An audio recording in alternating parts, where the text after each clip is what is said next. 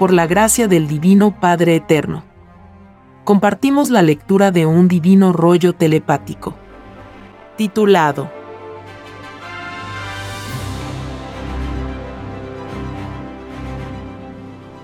El hombre jamás pudo crear vida como la que fue creada en él mismo. La vida humana fue calculada en los soles Alfa y Omega de la galaxia Trino. En su creación hubo y hay números vivientes. Las matemáticas espirituales que conversan con la materia misma. La resurrección de toda carne también es matemática espiritual. Las matemáticas del hombre son matemáticas materiales, cuyos números no pidieron en su libre albedrío conversar con la materia. Ellos los números también pidieron el olvido del pasado en sus filosofías numerales, tal como lo pidió el espíritu humano. En la resurrección de toda carne, que acaecerá el año 2001, el mundo del conocimiento sabrá lo que son las matemáticas espirituales. Porque todo premio salido del Padre se da con conocimiento de causa. Es más fácil que sea resucitado uno que creyó en su propia eternidad a que sea resucitado. Uno que no creyó en tal divina ley. Sí, hijito. Así es. Los que vieron los rollos del Cordero de Dios son espíritus de reducido conocimiento en las leyes de lo espiritual. La ignorancia en ellos fue aumentada por una extraña psicología, salida de un extraño sistema de vida. Ninguno de ellos sabía las escrituras del Padre, habiéndoselo prometido en el reino de los cielos. Ni porque la revelación no tiene fin, cayeron en la cuenta. Esto enseña que delante del Padre, hasta el más ignorante puede pedir ser el primero en ver las revelaciones enviadas por el Padre a los lejanos mundos. Muchos de estos espíritus atrasados son advertidos en el reino de los cielos. La advertencia consiste en profetizarles de que fallarán en el momento de la prueba. Mas, los espíritus en virtud de sus libres albedríos insisten ante el Padre. Insisten en pedir lo que no conocen. Y el Padre que todo lo puede, se los concede. De verdad os digo que cuando se habla con el Padre Jehová, están naciendo en ese instante los números vivientes de lo hablado. La más mínima expresión es número viviente. Hasta la visión es número eterno. Materia y espíritu son número. Lo invisible y lo visible. Lo que no se ve y lo que se ve. Lo que fue, es y será. Todo lo imaginable es número. Todo cálculo mental, sea humano o divino, es número viviente. Porque nadie es desheredado en ninguna forma imaginable. He aquí. Que nace en este mundo nueva matemática porque todas las cosas imaginadas son restauradas. De verdad os digo que las nuevas matemáticas serán demostradas en las maravillas salidas del Hijo primogénito. Serán demostradas en las leyes físicas de la naturaleza. Serán demostradas en la ley magnética de la resurrección de toda carne. He aquí el llorar y crujir de dientes de todos aquellos que solo creyeron en lo que ellos sabían de todos los que dudaron de la ley que les daría sus propias eternidades en la tierra. Porque ninguno de estos orgullosos volverá a ser un niño. Estos incrédulos cumplirán con la ley mortal. Para ganarse la inmortalidad hay que creer en ella. Este es el primer requisito de la fe. Porque la inmortalidad siendo viviente delante del Padre se opone a seguir en alianza para con quien la negó porque libre albedrío tiene la inmortalidad, tal como la tiene el Espíritu. He aquí la luz sobre uno de los más grandes misterios que pidió el género humano. Porque siendo la ley de la resurrección de la carne una ley divina y natural en el reino de los cielos, vosotros la pedisteis en misterio. Pedisteis conocer el misterio en vuestras propias escrituras. Hay infinitas clases de misterio en la materia y en el espíritu. El misterio también es número viviente. Los hombres en su intención de perfección, en todos los tiempos, han intentado crear vida. Crearla por otros principios. De verdad os digo que el espíritu humano pidió conocer la aspiración a ser perfecto. porque tal sensación no la conocía. Lo que no se conoce, se pide al Padre. Y todo pedido hecho al Padre, se vuelve vida. Este mundo nunca podrá crear la vida humana en sus laboratorios. Porque el conocimiento humano no cuenta con el divino concurso de los números vivientes. Los números vivientes ordenan amorosamente a los elementos del universo. Ciertamente que es infinitamente otro el conocimiento que necesitáis para crear vida. La vida como la que poseéis tiene su causa en el conocimiento solar. Y su lugar de origen son los soles alfa y omega de la galaxia Trino. Lo que allí sucedió y aún sucede se explicará en otros rollos del Cordero de Dios. La vida como la de vosotros es una vida desconocida en el universo. Porque al no tener límites imaginables el universo, nadie es conocido. Ciertamente que por unos instantes lo sois. Esos instantes representan la total vida que tuvo determinado planeta. No olvidéis que vuestro Creador estando en todas partes, abraza lo colosal. Lo que para vosotros es macro, para el Padre es micro los mundos y sus criaturas son como moléculas en la eterna creación del Padre Jehová. Y de verdad os digo que por muy colosal que seáis, no dejáis de ser una molécula. He aquí una ley por la que todos pasan. La vida es eterna. El espíritu nace de nuevo, a nuevas formas de vida. Lo salido del Padre no se reduce a una sola vida. ¿No se os enseñó que vuestro Dios es viviente e infinito? Esto significa que el número de vidas que el Padre puede ofrecer a sus hijos son infinitas formas de vida. Lo del Padre no se detiene en una vida. Eso sería limitar el poder creador del Padre. De verdad os digo que nadie pidió limitar a su propio Creador. En ninguna forma imaginable. Del lugar de donde salisteis no existe la duda en nada imaginable. La duda la pedisteis vosotros, como prueba y prometisteis al Padre vencer la duda en la prueba de la vida. Y no que la duda os venciera a vosotros. En toda prueba hay perdedores y ganadores. He aquí una luz jamás explicada al mundo. Del lugar de donde salisteis es un mundo de alegría. En medio de una alegría inaudita, partisteis a conocer la vida humana pensando vosotros que en el lejano y desconocido planeta había la misma alegría del reino de los cielos. Mas, la alegría de este mundo tierra es falsa alegría. No puede existir verdadera alegría cuando no existe igualdad en los hechos. Porque toda desigualdad provocada atrae la amargura, la desilusión. La criatura humana en toda época por su paso por este mundo se encontró con una extraña psicología en el vivir mismo. Una extraña psicología dejada por otros. Porque toda influencia heredada tiene un autor. Tiene una causa viviente. Tiene un punto de partida. En este mundo han habido infinitos puntos de partida. Porque son millones las mentes que piensan. Basta pensar y se está generando psicología. Aunque el autor de la misma no tenga ni la menor idea de lo que es la psicología misma. Toda idea generada en la vida es psicológica. Hasta en los seres más primitivos lo es.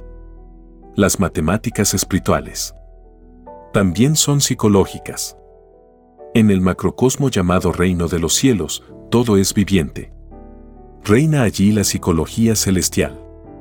Allí nadie tiene el olvido del pasado porque allí se vive la realidad universal. Allí todos ven el lugar de su propio origen. Allí, lo que vosotros llamáis increíble o imposible, existe. Todo lo imaginable vive en el reino de los cielos. Allí todo es colosal y sin límites. He aquí que toda mente, que en lejanos mundos negó el divino poder de los cielos, no entra al reino de los cielos. Porque sin fe no se alcanza la gloria. La fe es el alfa y la omega de toda causa viviente. La fe es viviente en presencia del Padre. Escrito fue, la fe mueve montañas. Quiere decir, la fe abre el camino que conduce al reino de los cielos. Porque el significado psicológico de esta divina parábola habla de un imposible, según la psicología humana. De lo imposible, el Padre saca lo posible. Porque hasta de la nada, saca la vida. La fe es también viviente, numeral y psicológica. Hay infinitas clases de fe. Porque todo pedido de vida no es igual en cada libre albedrío viviente. Y no obstante, todos los espíritus pensantes pidieron y prometieron al Padre vivir en igualdad en la prueba de la vida. Siempre se pide al Padre lo que se ve y se vive en el reino de los cielos. Todos tratan de imitar en los lejanos mundos lo que vieron en su lugar de origen. He aquí una verdad innata que en todos está. Y lo está en infinitos grados. Todos reclaman una forma de igualdad en la prueba de la vida porque todos fuisteis producto de una divina igualdad salida del Padre. Ser iguales en la posesión es lo supremo en el Padre. En vuestros libres albedríos hay infinitas maneras de pensar. Sois un semillero de filosofías vivientes. Y todas a su vez también poseen libre albedrío filosófico. La prueba suprema vuestra consistía en imitar lo del Padre en la mejor forma posible porque la más microscópica imitación al Padre es infinitamente premiada por el Padre. Si en vuestro pensar no tomasteis en cuenta las enseñanzas del Padre, no entraréis al reino de los cielos. Porque violasteis vuestra propia promesa hecha al Padre. De todos vosotros salió la promesa viviente, hacer las cosas de Dios, por sobre todas las cosas imaginables. Esto equivale al divino mandato, adorarás a tu Dios y Señor, por sobre todas las cosas. Esta promesa incluye todo lo que de vuestra mente ha generado en ideas. Instante por instante. Incluye lo más íntimo de vosotros. Incluye el pensar o no pensar en el Padre. Si vuestro pensar en la prueba de la vida tuvo una psicología cercana o igual a la del Padre, premiados seréis por el Padre. Y si fue lo contrario, nada esperéis del Padre. El Padre premia lo más mínimo y castiga también lo mínimo. Si esto en el bien o en el mal. Todo lo pedisteis porque nada conocíais. Cuando se deja una vida, todo espíritu pensante ya está pensando en conocer otra vida. Porque libre albedrío tiene el espíritu. Porque el Padre lo posee. Todo lo que posee el Padre, lo poseen los hijos en grado microscópico. Lo que se posee es ley viviente. Lo viviente posee relatividad viviente. Lo viviente es viviente por toda eternidad. La vida que vosotros pedisteis conocer se vuelve a expresar en el reino de los cielos. Porque lo de arriba es igual a lo de abajo. Nada es imposible para el que todo lo creó. La vida humana posee el libre albedrío de vida. Tal como vuestro espíritu posee el libre albedrío de espíritu. Nadie es menos delante del Padre ni la vida ni el espíritu. De verdad os digo que hasta el microbio y la molécula poseen libre albedrío viviente. He aquí que toda vida acusa a todo espíritu que no le dio importancia en la prueba de la vida. Y todo espíritu que violó en sí mismo su ley de espíritu se castiga a sí mismo. Un espíritu sin vida, nada es en el cosmos. Porque la ignorancia aleja del Padre. Hay infinitas clases de ignorancia la ignorancia voluntaria es la más dolorosa. Vuestra vida al poseer libre albedrío puede escoger y unirse a otro espíritu. Porque libre albedrío posee el arca de las alianzas. Ninguna vida es obligada a hacerlo. Porque el infinito poder del Padre excluye tal cosa. Vuestra vida que os fue dada escoge su destino, llegado al reino de los cielos y como posee el libre albedrío de escoger, puede también, si lo desea, seguir unido al mismo espíritu. He aquí una ley que hará llorar a millones de seres. Porque de verdad os digo que toda vida exige a todo espíritu haber cumplido lo del Padre en la prueba de la vida por sobre todas las cosas. Toda vida es exigente para con quien se unió. Es exigente para con el espíritu que se unió. Cuando el espíritu violó la ley del Padre en el lejano mundo, tal espíritu no tiene la moral necesaria para acusar a otro. Para acusar a otro, es necesario estar limpio en el todo sobre el todo. Es así que todo gobernante, que no se sabía de memoria las escrituras del Padre, jamás debió haber sido gobernante. Porque el no saberse el divino mandato constituye la más grande de las inmoralidades. He aquí un llorar y crujir de dientes de todo gobernante ciego. Ciegos porque ni él ni sus seguidores volverán a entrar al reino de los cielos. Porque fueron ciegos guías de ciegos. El error de todo gobernante fue transmitido e imitado por toda una generación. Y hasta por muchas generaciones. He aquí el llorar y crujir de dientes del extraño mundo del oro. Un mundo que fue influenciado por una extraña y desconocida psicología salida de las leyes del oro. Un mundo que no fue pedido por nadie en el reino de los cielos. Porque nadie pidió ser explotado ni engañado en ninguna forma imaginable. He aquí que todo lo imaginable, salido de este extraño sistema de vida, es juzgado. Lo invisible y lo visible. Lo que se sintió y no se vio. Lo que se vio y no se comprendió. Lo microscópico y lo grande. Lo que se ve y lo que no se ve. Porque escrito fue, el Dios Padre juzgaría todas las cosas. Todas las cosas conocidas y desconocidas. Y entre lo desconocido, por vosotros sentido, están las invisibles ideas. Las ideas que en su libre albedrío, de idea, solo se dejaron sentir. Y no se dejaron ver. Vuestras ideas serán juzgadas, idea por idea. Tal como vuestro tiempo empleado en la prueba de la vida será juzgado instante por instante. He aquí que el juicio del Padre está en todo y en todos. He aquí que solo lo del Padre queda en este mundo porque siempre lo del Padre triunfa en todos los mundos. Si los hombres provocan en la búsqueda de todo progreso las más grandes revoluciones, más infinitamente la provoca el Padre. Porque lo del Padre no tiene límites en nada conocido. Será tan inmensa la revolución provocada por el Padre que ni el polvo quedará del extraño sistema de vida salido del oro. Una revolución que os fue anunciada como el juicio final una revolución que será recordada hasta que se extinga la última molécula de este planeta. He aquí que todo lo hecho y creado, por extraños sistemas de vida, nada queda de ellos. Tal como nada va quedando de lo que fueron las malditas dinastías faraónicas. La vida humana es vida momentánea. Porque al pedir todo espíritu, conocer nuevas vidas, lo hace pidiendo nuevas cualidades y calidades nuevas formas y características. Porque el espíritu no repite en conocer lo que ya conoció. En virtud de su libre albedrío espiritual, todo espíritu escoge lo que mejor le conviene a su propia perfección. Todo espíritu se amolda a lo que puede en sí mismo. Tal como ocurre en la tierra. Lo de arriba es igual a lo de abajo. Todo espíritu desea siempre agradar al Padre que le creó, por sobre todas las cosas todos salen del reino, adorando al Padre. La adoración al Padre se expresa en infinitas formas. Y de todas las formas, la más sublime es la del trabajo, seguida por la del conocimiento. La llamada adoración material nunca agradó al Padre en su divino libre albedrío. Y si hubo y hay adoración material conocida, se debió a que el Espíritu la pidió. La pidió porque no la conocía que se entienda bien.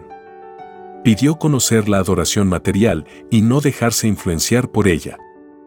Prometió al Padre oponer resistencia mental a toda adoración material. Porque precisamente todos los espíritus pensantes sabían en el reino de lo que era agradable y de lo que no era agradable al Padre. En este mundo, la extraña forma de fe llamada religión, enseñó y propagó como ninguna otra fe lo hizo, la extraña adoración material. Adoración desconocida en el reino de los cielos. La llamada Iglesia Católica ha provocado en el mundo de la fe un atraso de 20 siglos. En el plano moral y espiritual. Las criaturas cuando son influenciadas por extrañas psicologías de adoración se llenan la mente de extrañas y desconocidas sensaciones. Y la consecuencia de esto es la superstición. He aquí que la roca religiosa deberá pagar todos los segundos transcurridos de extraña adoración en millones de seres de muchas generaciones.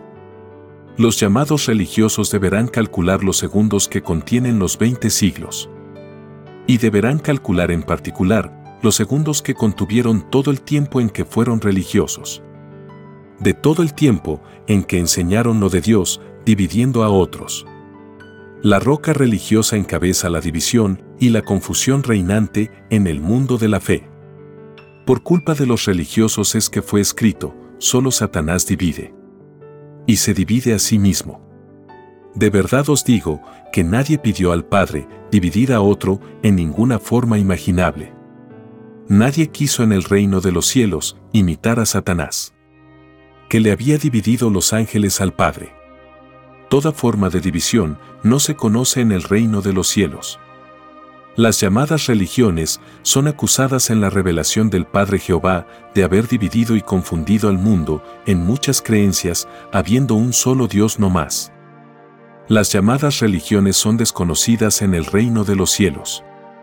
Como igualmente son desconocidas toda forma de filosofía que divide a los hijos del Padre en los lejanos mundos. He aquí el llorar y crujir de dientes de todo religioso. Porque es más fácil que entre al reino de los cielos un trabajador, que con su filosofía de trabajo a nadie dividió. A que pueda entrar un religioso que dividió a muchos. La división es viviente delante del Padre, como lo es toda la creación. Y la división se expresa ante el Padre en sus leyes vivientes de división y toda división acusa a todo el que la utilizó, contrariando la ley del Padre.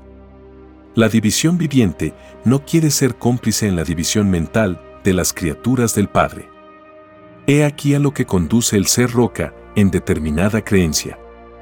Roca simboliza el egoísmo mental de las criaturas en la prueba de la vida. Hay muchas clases de roca. Porque hay muchas clases de egoísmos. El mayor de los egoísmos de este mundo salió de la roca religiosa. Y como esta roca se constituyó en la primera, es que también es la primera en ser juzgada. Los llamados religiosos nunca debieron haber olvidado que ellos también serían juzgados. Porque todo juicio planetario salido del Padre principia por los mayores violadores a su divina ley. De verdad os digo religiosos del mundo, que ninguno de vosotros entrará al reino de los cielos. Ni ninguno de vosotros ha entrado. Nadie que en este mundo sirvió a dos señores ha vuelto a entrar al reino de los cielos. Esto significa que más os valdría no haber sido religioso si al mismo tiempo reconocisteis al extraño sistema de vida salido de las leyes del oro. De verdad os digo que un revolucionario de este mundo vale más que vosotros en el reino de los cielos. Un revolucionario es un profeta delante del Padre. Y vosotros religiosos, no lo sois. Porque vuestra extraña psicología de interpretar el divino evangelio del Padre no se conoce en el reino de los cielos. De verdad os digo religiosos del mundo, que vuestra roca egoísta está por caer. Probados fuisteis por el divino Padre. Una vez más, caísteis en la prueba pedida. En otras existencias y en otros mundos hicisteis lo mismo. Dejasteis la confusión en otras humanidades. Lo hicisteis porque todo espíritu nace de nuevo para conocer nuevas vidas. Ya os veo violadores de mi divina igualdad en mi divina presencia. Ya estaréis pidiendo una vez más nueva oportunidad. La oportunidad la tendréis cuando hayáis pagado hasta la última molécula de ignorancia que dejasteis en cada criatura de cada generación.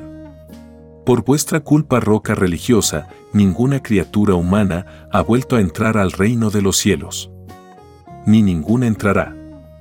Todo el llamado mundo cristiano no volverá a entrar al reino de los cielos.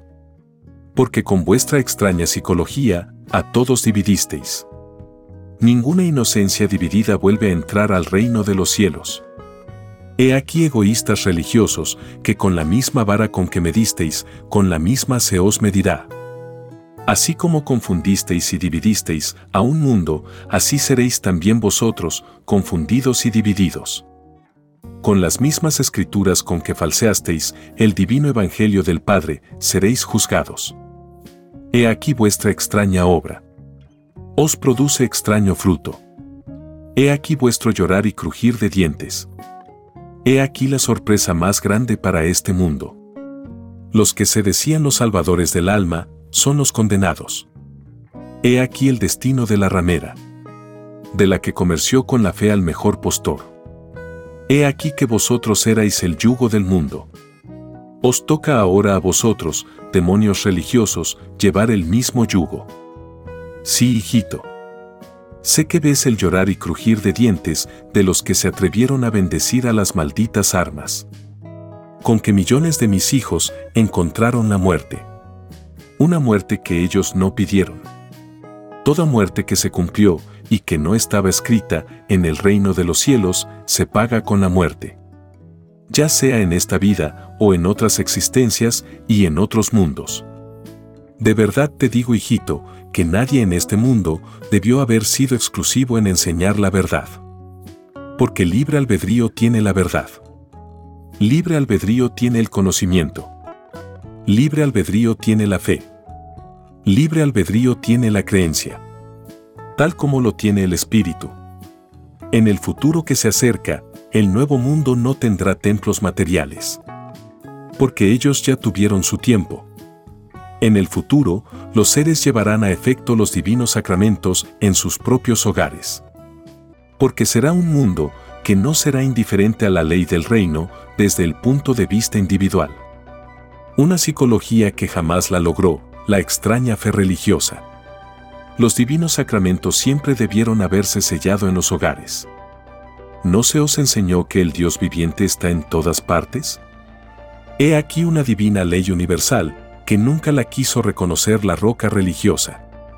Si la hubiese reconocido, no obligaría a nadie a ir a los templos materiales. He aquí que la ley de todos los lugares los acusarán a ellos de renegar de la ley universal. La filosofía viviente de esta ley pedirá al Padre rechazarlos en todas partes. Y en todas partes en este mundo serán rechazados. Porque el mundo verá en ellos su propia tragedia. Su propio llorar y crujir de dientes. El mundo verá en ellos la no entrada al reino de los cielos. El mundo verá en ellos el propio fracaso de la prueba de la vida. He aquí que una parte de las tinieblas del mal se paga en esta vida. Y el resto en otras vidas. Porque lo de arriba es igual a lo de abajo. Como todo lo imaginable posee el libre albedrío, el pagar deudas también lo posee. El juicio final, pedido por esta humanidad, tuvo por cualidad y calidad instruirse al ser juzgados. Lo que equivale a saber de cómo fueron hechas todas las cosas. Y esperar nuevo destino. El nuevo destino incluye la divina resurrección de la carne. Esta carne no es perecible. Porque no es carne que pidió ser probada en su filosofía y leyes de carne. La cualidad y la calidad de esta carne es la inmortalidad en constante transformación. Y su eternidad está subordinada a los actos del propio libre albedrío. Porque el Espíritu puede pedir al Padre volver a conocer un mundo de carne mortal los pedidos de perfección no cesan jamás. He aquí que todo espíritu pensante parte al cosmos infinito desde infinitos lugares. Y todos esos lugares se asimilan en uno. He aquí la Trinidad de los lugares. Trinidad expansiva y contractiva. En lo microscópico y lo macroscópico. En lo invisible y lo visible. Los lugares del reino de los cielos son vivientes y sus transformaciones asimilables se ejecutan a la velocidad del pensamiento. He aquí que muchos son transformados, y no se dan cuenta de ello.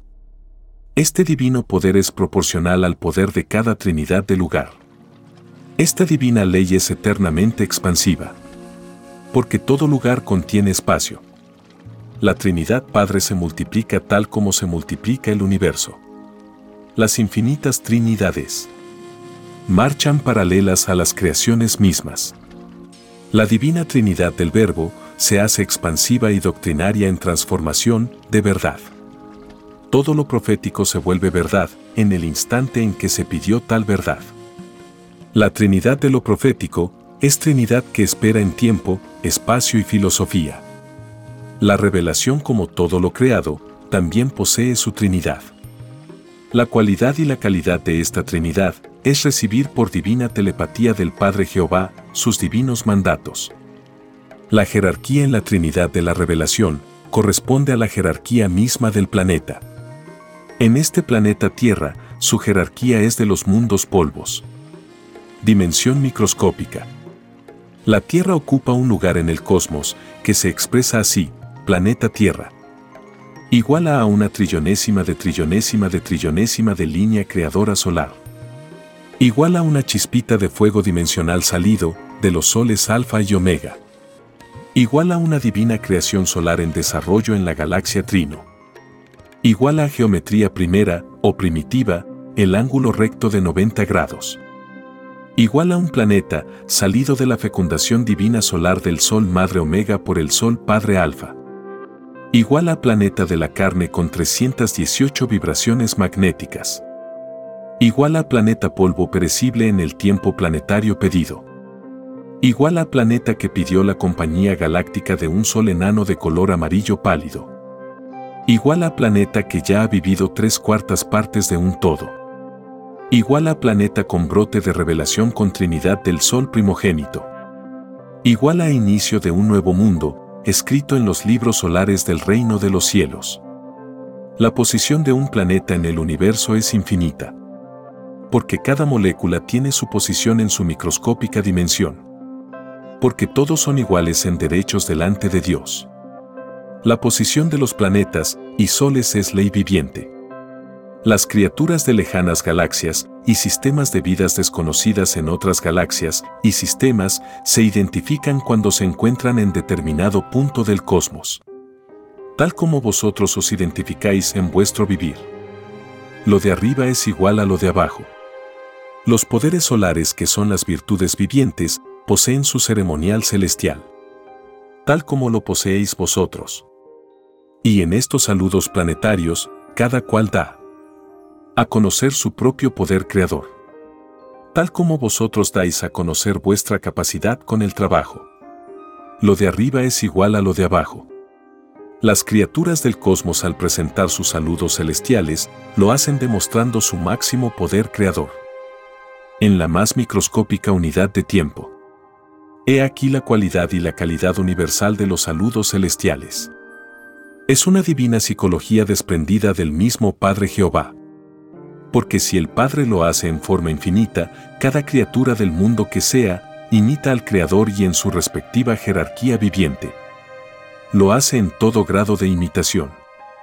La más antigua divina parábola es el más antiguo divino mandato dado a este mundo, te ganarás el pan con el sudor de tu frente.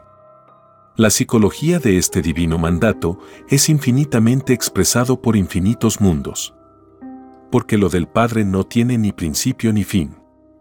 Cada divino mandato salido del Padre crea infinitos universos. Los actuales mundos del actual universo son salidos de la divina idea generada por el Padre, hágase la luz y la luz fue hecha. De la colosal idea, salida del Padre, salió el actual universo. Y las cualidades y calidades de cada psicología pensante y de cada mundo solo representan un microscópico instante en la creación celestial. Este instante es infinitamente expansivo, lo que equivale a decir que el universo es expansivo. Y todo suceso imaginable ocurrió, ocurre y ocurrirá por siempre jamás. He aquí que todos los que existieron, existen y existirán, no habrán salido de los límites de una divina idea generada por el Padre. De verdad os digo que infinitas ideas ha generado el Padre. Porque lo del Padre no tiene límites en nada imaginable. Esto significa que hubo y hay universos que jamás conoceréis. He aquí que lo que existió y no se conoció se hace realidad en el reino de los cielos. Allí existe la colosal televisión solar. La divina televisión que enseña las civilizaciones de mundos que ya no están en el espacio como todo lo imaginable existe en el reino, es que existe también la televisión planetaria del futuro. Una televisión solar que enseña las futuras creaciones del Padre Jehová. En el macrocosmo llamado Reino de los Cielos existen todas las formas imaginables de televisión. Y ello constituye una de las maravillas de la creación del Padre Jehová. Así como vosotros tenéis televisión terrestre. Lo de arriba es igual a lo de abajo. Más. La televisión solar es eterna. La vuestra no es eterna. La televisión de la Tierra se acabará cuando se acabe la Tierra. Y vuestro mundo polvo pase a la categoría de mundo que existió y que ya no se encuentra en el espacio. He aquí que todo lo que existió es mostrado a todo bienaventurado. Mas, en este mundo tierra, no ha nacido aún ningún bienaventurado. Porque la bestia lo impidió. La bestia es el poder que salió del mismo libre albedrío humano. Y la bestia tomó la forma de un extraño y desconocido sistema de vida salido de las leyes del oro. La bestia ilusionó a los hijos del Padre en la prueba de la vida. La bestia influenció a todo espíritu pensante que conoció a la bestia. Una extraña psicología que incluye el interés, la avaricia, la inmoralidad, la desconfianza, el escándalo, la fuerza, hizo y hace que ninguno de vosotros haya podido entrar al reino de los cielos. De verdad os digo que ninguno de vosotros pidió al Padre un sistema de vida injusto. Porque todos tratasteis de imitar al Padre, por sobre todas las cosas, en vuestros pedidos de vida. Al pedir vosotros vida al Padre, lo hicisteis pensando en vivir la igualdad que visteis en el reino de los cielos. La bestia no reconoció esta igualdad en la prueba de la vida. La bestia luchó y hasta calumnió para combatir la igualdad enseñada por el Padre. En todo juicio cae todo el que dio la contra al Padre. Porque luz y tinieblas pidieron un tiempo de reinado. A la bestia le queda muy poco. Este inmoral e injusto sistema de vida no alcanza a llegar al año 2000. He aquí que todo tiene su fin. La bestia jamás entendió a los humildes. Porque si hubiese entendido a mis humildes, la bestia se salva.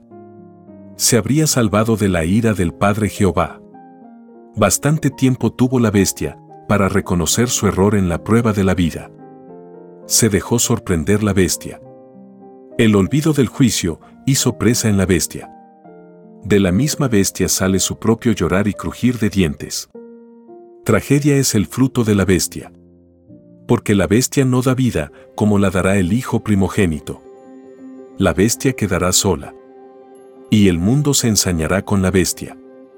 La bestia quedará reducida a 666 hombres. Tres cuartas partes de ellos conocerá el fuego solar. Por fuego perecerá la bestia. Y su triste historia quedará escrita una vez más, como los espíritus de las tinieblas que pidieron al Padre Jehová conocer un mundo de la luz. Pidieron ser probados en una forma de vida de la luz. Y le prometieron al Padre no dejarse influenciar por el oro. Porque complejo tenía la bestia. Y el Padre Jehová concedió oportunidad a la bestia. Y la bestia volvió a caer en su complejo al oro y en su caída hizo caer también al mundo que le rodeaba. Porque a generaciones enteras contagió la bestia. He aquí la única historia que quedará del pedido de vida. Porque toda prueba de vida se vuelve historia y leyenda en el reino de los cielos. La bestia caerá luchando por su reinado de intereses y privilegios. Los yugos que hicieron sufrir de privaciones a generaciones enteras la bestia será condenada de nuevo a las tinieblas. Porque la bestia prometió al Padre cumplir con la severidad del juicio. Severidad expresada en el divino mandato, por sobre todas las cosas imaginables. La bestia fue severa para sí misma. La bestia deberá pagar todo dolor humano causado en todos los millones de seres de todas las generaciones deberá pagar hasta la última molécula de carne adolorida en lo físico y en lo mental.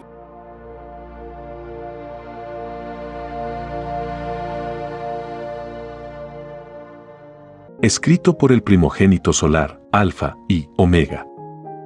Hemos completado la lectura de un divino rollo dictado por escritura telepática por el Divino Padre Jehová desde el reino de los cielos y de cualquier punto del infinito universo expansivo pensante. Les estamos muy agradecidos por su atención y si el Divino Creador lo permite, hasta un nuevo episodio.